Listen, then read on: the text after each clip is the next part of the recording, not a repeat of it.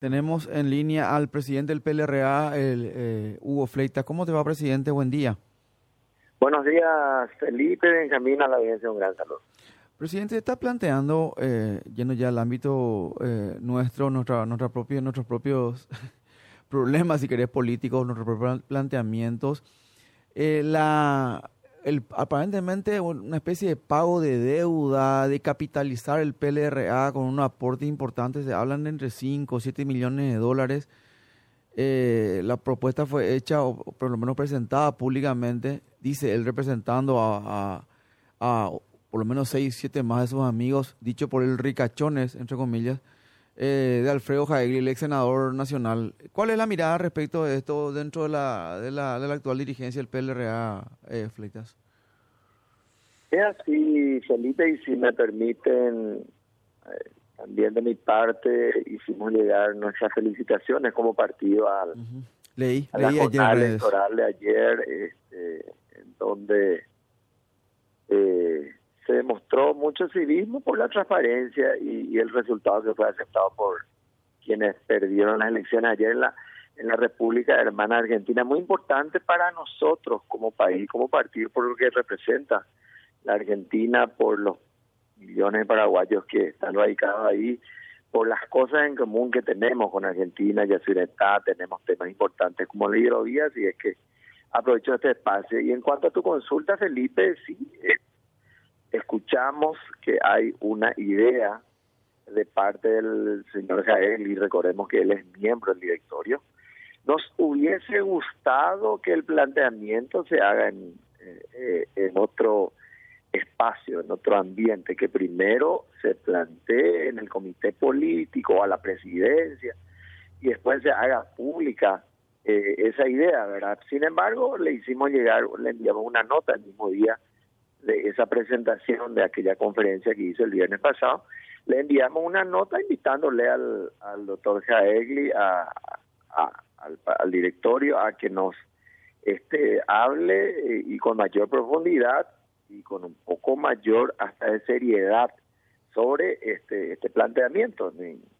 no, no desconocemos la realidad, es más, en todas estas semanas de aquella convención que nos, nos este, que había resuelto la, sustitución del expresidente, habíamos presentado eh, todos los informes financieros y, yo creo que lo que más en, lo que más nos ayuda estas declaraciones del señor Gaeli es reconocer que tal deuda existe, deuda negada por el sector que le estaba acompañando al expresidente Alegre. Sin embargo, eh, creo que en todo este tiempo hemos hablado de este escalabro financiero y bueno, vamos a esperar el viernes.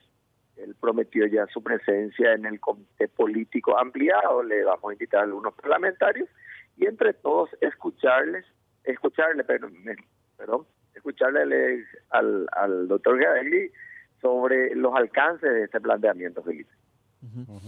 Eh, a ver, eh, ¿y cuáles son, digamos, los las evaluaciones que se hacen al respecto, presidente, porque hay un par de elementos, creo yo. Uno, ello tiene que ver con una cuestión de lo que vos mencionabas también en su momento, la transparencia, haciendo referencia a las elecciones argentinas. Eh, ¿Se puede o no se puede? Eh, se sabe que hay algunas limitaciones a nivel, lo que tiene que ver con la legislación de financiamiento de partidos y de campañas políticas, sobre todo de partidos, en este caso, no estamos hablando de una campaña eh, digo a nivel legal, si querés, eh, legislativo, ¿verdad? Y después, por otro lado, tenés algunos elementos que creo yo que tal vez, no sé si la gente olvida o prefiere olvidar, como por ejemplo del papel que tuvo todos estos años, hace por lo menos cuatro o cinco años, corregime, presidente, eh, tuvo un papel muy importante en el esquema del efrainismo, ¿verdad?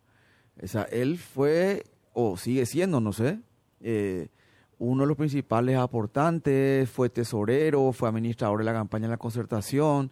Eh, Efraín Alegre se movía, iba y venía en los aviones de Jaegli para la campaña. O sea, eh, él mismo, en el estilo que lo caracteriza Jaegli, eh, habla de que habló en su momento de que era el, Paganini de la concertación, palabra que él usó, no yo, ¿verdad? Este y que había conseguido, posteriormente después habló otra vez de un millón doscientos mil dólares, que el resto le importaba un carajo, digamos, al nivel de lo que tiene que ver con candidaturas a gobernadores, senadores, diputados y demás. eh, una cantidad de elementos que uno dice, y ahora se ofrece para, para fondear el partido el mismo equipo político que también se encargó de vaciarlo, ¿verdad? O, o, la mirada cuál es, ahí sería Fleitas. Creo que ese análisis es bastante eh, objetivo y razonable, Felipe, por eh, probablemente este, como dicen algunos críticos, si bien todos somos responsables, en mi calidad de vicepresidente primero y los miembros del directorio, sin embargo, el, presidente Alegre manejó de forma solitaria y, bueno, con un grupo eh, cercano a él y entre ellos está el doctor Alfredo Luis Jaegli. Sobre los aportes que se mencionó, él ha dado o colaboración al partido en los últimos años. Yo estuve este, eh, conversando con muchos eh, ex dirigentes y hasta parlamentarios y, y no no hay ninguna documentación en que, eh, que en la cual conste que él haya dado aportes importantes y, hace comentarios, eh, mm. habla, pero eh, no, no nos consta a nosotros eso, no, hay ningún documento. por eso es que, que decidimos convocarle, invitarle al espacio. Creo que el órgano de funcionamiento hoy el comité político ampliado en el espacio en el cual él tiene que, hacer un planteamiento y avanzar con esta idea si es real, eh, Felipe. Y sobre las responsabilidades, quiero también expresar eh, que esta semana va a empezar la auditoría externa que había eh, decidido el directorio semanas atrás para ver a ciencia cierta y avanzar con otras posibilidades, con otras salidas que estamos encontrando como posible esta crisis financiera no la podíamos realizar, se podía realizar. Ustedes recordarán que hace menos de tres semanas la justicia electoral confirmaba eh, en su máxima instancia a los ministros sobre la eh, el rechazo a la acción planteada por el eje alegre de anular aquella convención. Por eso no podíamos realizar eh, además por las dificultades económicas que está atravesando eh, el partido, así es que conseguimos los fondos y se, va a empezar a realizar la, auditoría externa financiera y de gestión. Eh, entonces, creo que en esta semana han, ha sido testigo el, el, pueblo liberal de, de, de, la forma en que queremos manejar esta nueva etapa partidaria con mucha participación y sobre todo con mucha transparencia y a mí me parece fundamental, Felipe Benjamín, la audiencia. Le vamos a devolver la institucionalidad al partido. El partido no va a ser utilizado para mm. fines eh, meramente o estrictamente este, intereses particulares sobre eh, potenciar o, eh, figuras o candidaturas. ¿no? La institucionalidad o la institución va a estar por encima de todos los líderes, por, por encima de todos los intereses. Es la única forma de reconvertir y reposicionar al, al partido para los próximos desafíos. Hablamos ya de, la, de las municipales del 2026.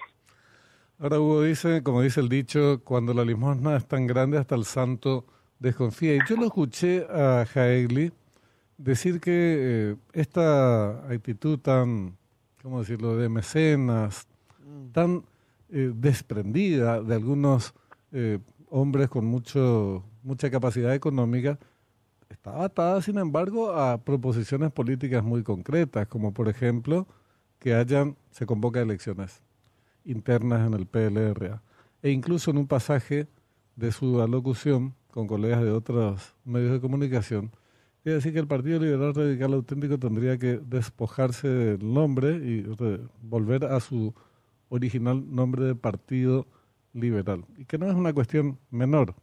Eh, pero lo primero, sobre todo, eh, convocatoria inmediata a, elecciones de nuevas autoridades. ¿Esto lo, lo manifestó ante ustedes? ¿Cómo, tomaron esta cuestión? Supongo que habrán tomado nota de este tipo de manifestaciones. En realidad, Benjamín, este planteamiento que lo, lo, hizo público el doctor eh, lo, lo presentó en la última sesión del directorio. Mañana sesionamos de nuevo, lo estamos haciendo regularmente, como establece el estatuto, cada 15 días. O sea, hace, hace 15 días que él habló sobre esta esta serie de cambios que necesita el partido desde su visión y también de la posibilidad de que haya aportantes para ayudarnos a, a restablecer el equilibrio financiero. Sin embargo, condicionar, Benjamín, es decir, analizarlo en ese seno, en el directorio, sobre la fiabilidad o viabilidad de unas elecciones que, que, por estatuto, por, ley, por la ley misma, y porque el pueblo liberal hoy no está con deseo de, de, ir a elecciones, y eso hablando con intendentes parlamentarios, creo que hay alto porcentaje de coincidencia en ese aspecto de, en cuanto a la dificultad eh, que, que este, conlleva pretender eh, adelantar las elecciones partidarias. Sin embargo, mi posición particular, y lo, la hago de nuevo pública, Benjamín, es que no me voy a oponer a unas elecciones. Si es que el pueblo liberal y a través de una convención, porque recordemos que, que cualquier cambio dentro del estatuto que establece que este periodo partidario va hasta el 2026, cualquier cambio se debe realizar eh, a través de una convención extraordinaria. Y hoy eh, la idea, reitero, en general del pueblo liberal no es ir a elecciones, ni siquiera cambiar el nombre del partido, no sé en qué podía ayudar, sin embargo se puede analizar. Nosotros le vamos a escuchar al doctor Jael. Pero vos estarías dispuesto a... ¿Estarían dispuestos vos, tu equipo, estarían dispuestos a convocar a una extraordinaria para discutir este tipo de temas? Eh, convenciones, sí. A una convención. En, general, Benjamín, cuando uno llega a una convención, ya llega eh, en gran medida acordando que va a recibir esa convención. Eh, no es una convención en la que se pueda debatir demasiado.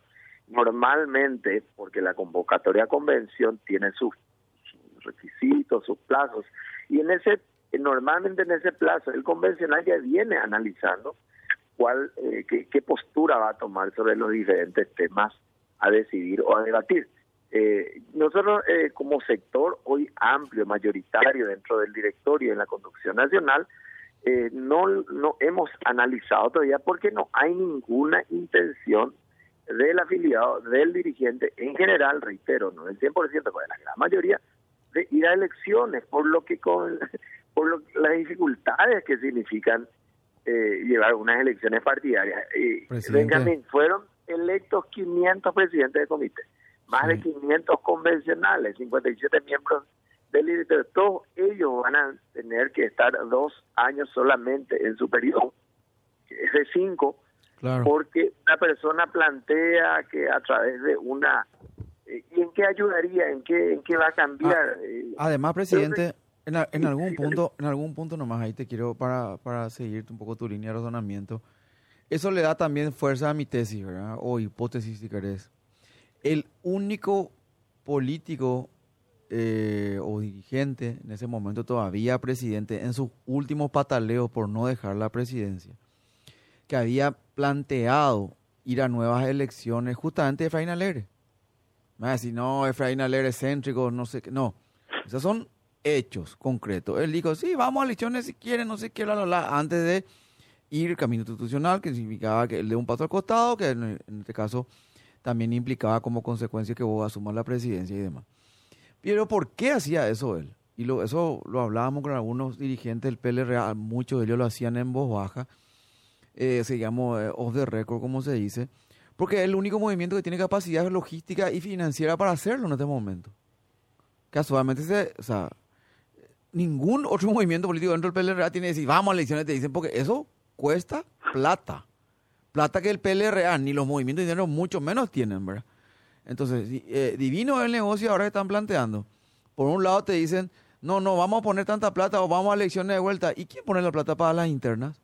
Cuando en su momento ellos mismos no fueron capaces de poner eh, o de aportar para las candidaturas a gobernadores, diputados, senadores, ni, ni, ni hablar todavía de presidente de comité y demás, estando ellos, o sobre todo alegre en la administración eh, absoluta y casi casi monárquica del, del, PLRA, no fueron capaces de poner, ahora te dicen, yo tengo la plata acá guardada.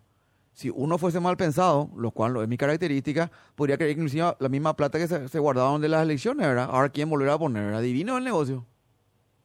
Fácilmente, Felipe, ya que abordamos el tema financiero sobre la eventualidad de unas elecciones, estamos hablando de fácilmente 400, 500 mil dólares que le va a le Pero por lo bajo. Organizar al partido, al partido. No, estamos por lo bajo y en blanco. De, de, las candidaturas que tienen que financiar eh, que tienen que financiarse por, o sea, los gastos que tienen que pagar los candidatos.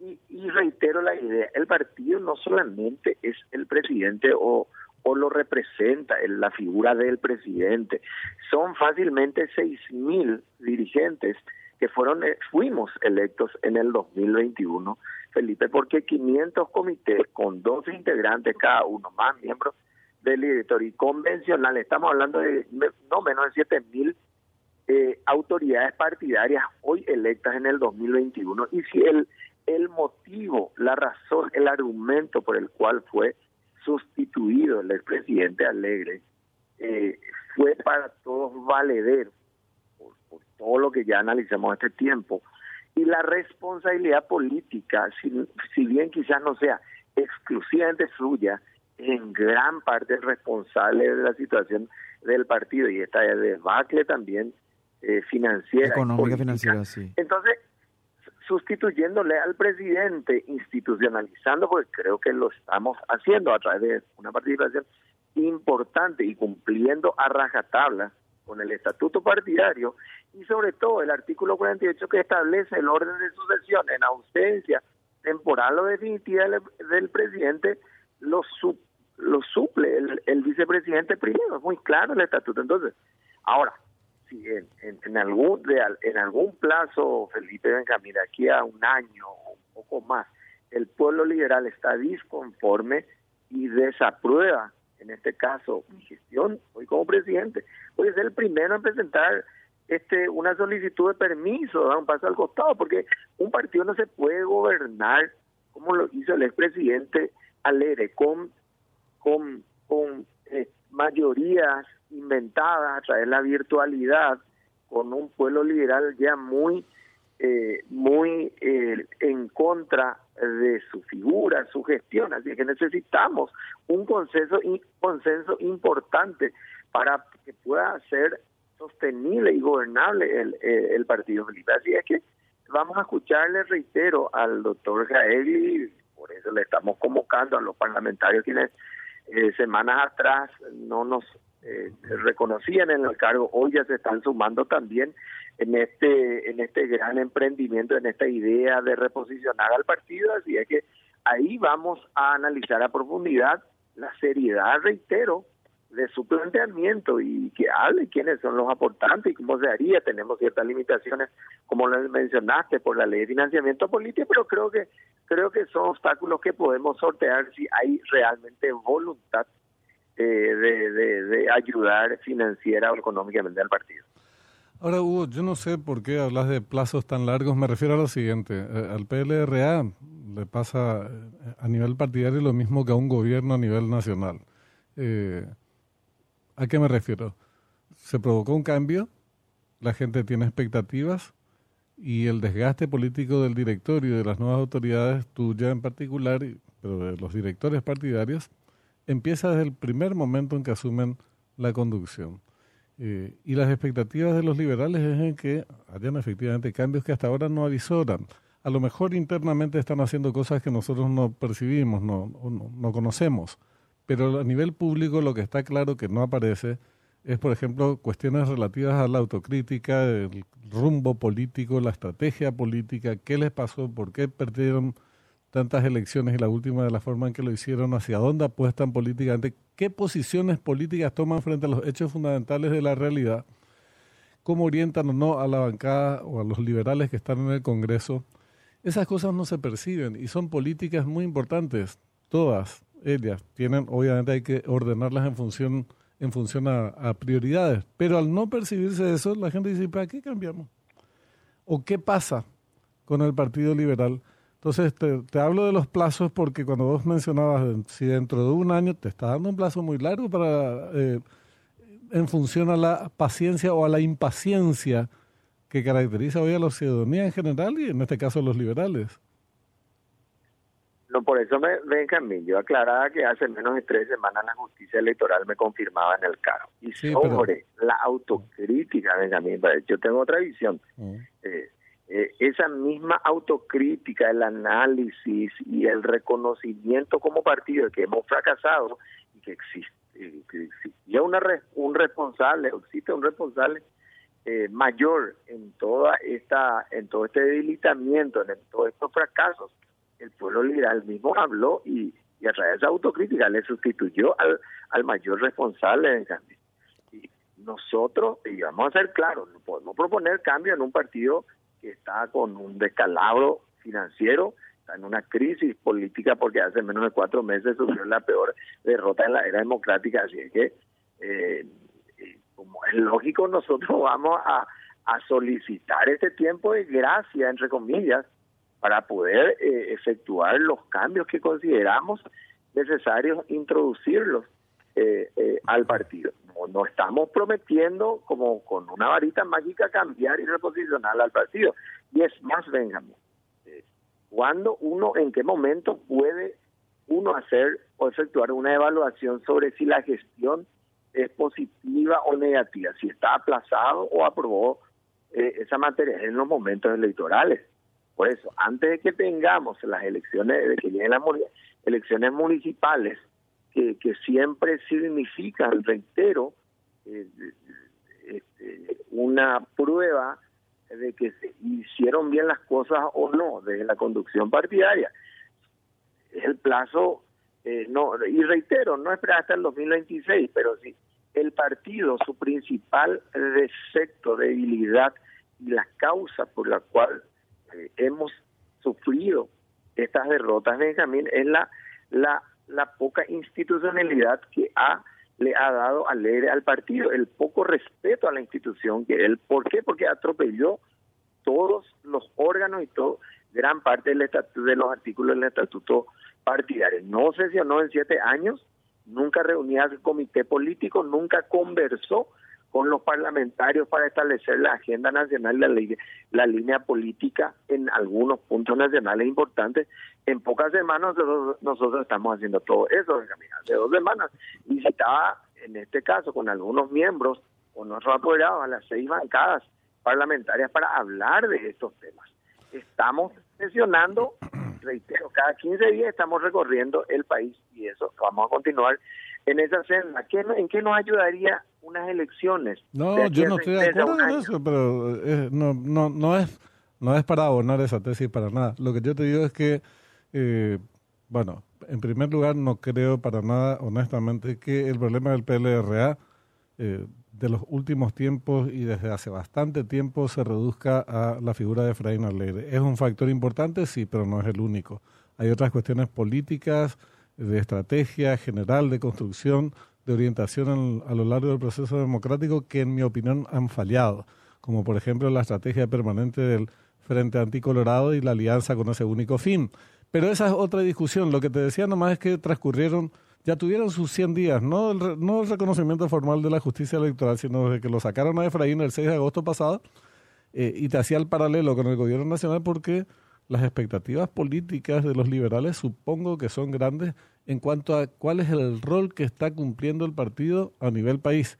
Y eso se observa poco. Pero eh, me parece que sí, que es un tema para conversarlo con, con mayor amplitud. Desgraciadamente ya se nos terminó el programa. Es muy importante, pero quisiera redondear en 30 segundos también ese Me parece muy importante. Y en los últimos tres periodos, 15 años, del 2008, cuando hubo alternancia en el Paraguay, y, y a hoy, 15 años después, el partido ha solamente cosechado fracasos. también es lógico que estemos debilitados y nuestro pueblo, el pueblo liberal y la ciudadanía en general, esté decepcionada de, nuestro partido. Eso es algo que, siendo fleita del presidente u otro presidente, es algo con lo que vamos a tener que convivir. Ahora, es nuestra responsabilidad dar un nuevo inicio, nuevas ideas y todos los cambios que vamos a introducir en los próximos meses.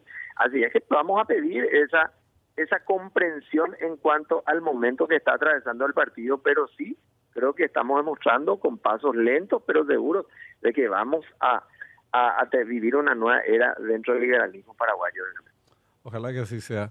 Hugo, gracias por tu tiempo, muy amable. A ustedes, Benjamín. Saludos a todos. Igualmente.